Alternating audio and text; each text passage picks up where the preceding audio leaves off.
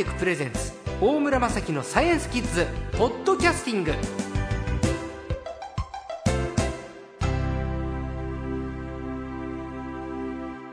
さあ今週の最高も前回に続きましてガスエネルギー新聞の記者木船新平さんです。よろしくお願いします。よろしくお願いします。え木船さんは一橋大学社会学部をご卒業後電気事業制度改革や原子力政策などエネルギー問題を取材されていらっしゃいますけれど前回もいろいろと興味深いお話があっていろんなものこれ電気通すんだよって人間の体も通すんだよってちょっとおっかないお話で終わったんですけれど 今日は僕らね首都圏の電気これ今原発首都圏動いてないから、はい。僕らの今の暮らしこの例えばラボとかみんなの学校とか家庭とか、あの電気明かりこれからね夕方になってくると電気つけますよみんな、どっから来てるんですかこの電気は？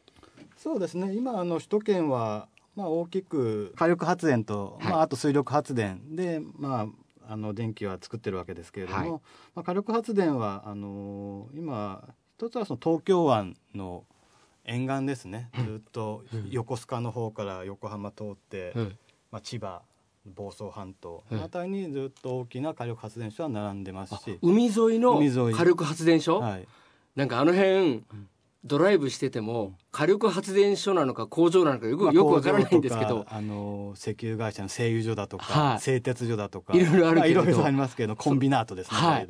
そこに火力発電所のが発電所もありますし。見分け方ありますか？見分け方ですか、はい。なかなか難しいかもしれないですけれどもね。カーナビ見るしかないですかね。まあでも東京電力とか結構書いてあったりしますけどね。なんとか発電所って。結構大きく書いてあったりはしますね。じゃあ東京湾から来てる？東京。あとはあの太平洋の方のあの茨城だとか、まあ、福島あたりまでも大きな発電所がありますね。すっごい変なこと聞いていいですか、はいはい。電気って遠くから呼び込むと、うん。その分電気ってフレッシュな状態じゃなくなるじゃないですかまあ、やっぱり運んでいかなきゃいけないので、ええ。その送電ロスっていうものはどうしても。そうですか、はい、じゃあ100あるものがじゃあ福島だったら100だったものが東京に来るまでって何割ぐらいのエネルギどんーくらいなのかでもそんな減るわけじゃないですけどあそうですか。んまあ、若干のロスがある。まあ、若干のロスがありますね。へえ、うん。やっぱり距離が長ければ長いほど。やっぱりそれは、ええ。うん。あそその電気ってのはどっかに逃げてっちゃうんですか？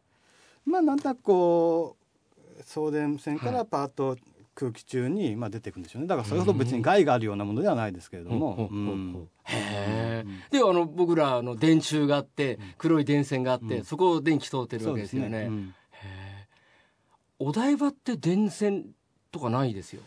だから電柱とか。多分電線の地中化をしてるんですね。だから日本はもともと全くそれが進んでいない国でええ。多分ヨーロッパとか行くと本当電線ってないと思うんですけれどもロンドンとかパリとかあそうですか。んあんまり意識して歩かないですけどね。そんなパリなんてなかなか行かないからな ロンドンとかちょっと、うん。でもないですよヨーロッパのあ街は。そうですか、ん。じゃあ日本なんか先進国でうん。電柱立ってるっていうのはちょっとじゃあちょっとまあ遅れてる感じですね。最近はでもそうやって、特に都市部中心にこうだんだんそういう取り組みを進んでますけれども、あのいわゆる地中に埋設するとまあ電か、線地中化っていう取り組みは、へえますけれども。うん。昔ね電線温度とか僕子供の頃あったんですけど 最近都会じゃスズメも見なくなりましたからねああんまりね。ね電線にスズメってのはあんまり風景でなくなって、うんうん。むしろカラスばっかりになっちゃってるんですけど。確かにそうですね。うん、そうか。じゃあ地下ケーブルで電気を送るシステムに今なりつつあるまあそうですね。まあ単純に地中にあるものを、うんまあ地下に埋めるっていうことですけれどもね。なるほどね。うんで電気っていうのはその発電所今火力発電が9割日本、はい。でボンボンボンボン燃やしてタービン回って、はい。で電力になってくる。はい。でこれってその場ですぐ使うんですか？それともどっかに貯めること貯金できるんですか？電気はですねやっぱり基本的には貯められないんですね。うん、だからもう今ここで使っている電気っていうのはまさに今タービンが回って発電している電気を使っているっていうのが基本的にその電気の、まあ、大きな特徴というか専門用語で言うとそれを同時同量というんですけれども、ええ。常にその瞬間に同じ使うだけの電気を発電するっていうのが、まあ、非常にその電気のあの安定供給の最大のその、なんていうんでしょう鍵というかそういうもんですね。うん。今日本ではよく夏のね電力の使用量が過去最大になったとか、はい。猛暑のニュースの時あるじゃないですか、はい。冬と夏だったら夏の方がやっぱり消費量は？そうですね。北海道以外は、なるほど北海道は今でも冬が年間の最大が出ますけれども、あとはもう夏ですねっ。てことは、うん電気は蓄えられないってことは夏になれば夏になるほどたボンボンボンボン電気を生ま生まなくちゃいけないってこと？そうですね。だからその夏に合わせた量の発電所を持ってるってことですね。だから冬の間は結構遊んでる、うん動かない発電所が多いわけですけれども。すごい変な話ですけど逆に夏暑い時に火力発電を使ってね電気を生み出すとより日本が暑くなりません？そうですね。まあそれで。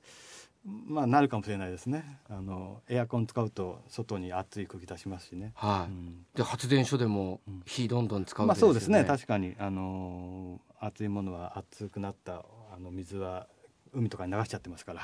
うん。そういう部分でねやっぱりこう人間の持ってるエネルギーとかいわゆる自家発電とか、はいこれからの電力に関して、火力ばっかりに頼らないやり方ってないですか、そうですね。ですからそういう意味ではそのやっぱ再生可能エネルギーやっぱりその、まあ、環境にもいいということでやっぱそういうものを増やしていこうというふうには、だんだん日本も、まあ、なってきているのが現状ですよね。あのこの間僕ね群馬の方に行ったら、はい。埼玉の北部から群馬高崎前橋にかけて、はい。太陽光パネルがすごく多いんですよ、うん。民家の上とか、はい。もうそれ用の共同住宅があったり、はい。建売りでもうん。みんな同じ建物で太陽光パネルっていう、うん。多分進んでるんだろうなって気はするんですけれど、うん。でも太陽光パネルってお天気に左右されたりそうですね。るじゃないですか。ただ日照時間考えるとうん。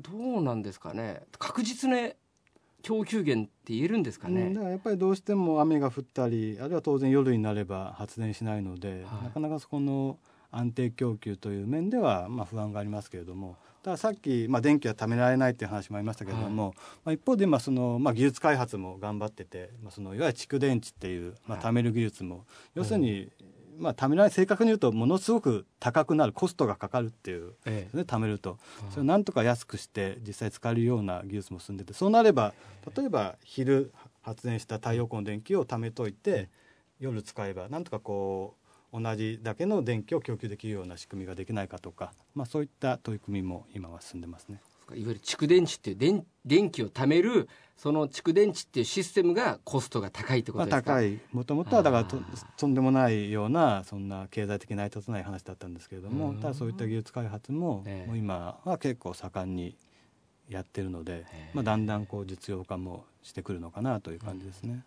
あの最近スマートグリッドっていうはいこれちょっと今日キッズたちに覚えてもらいたいんですけど、はい。この考え方どういうことですか？そうですね。だから今までのその、まあ、グリッドっていうのは、はい。まあ、その送電網っていうことですね。英語英語のグリッドっていうのは。はい。でそのスマートっていうのはなんかもう賢いみたいな意味ですけれども、要するに賢い送電網ということですけれども、はい。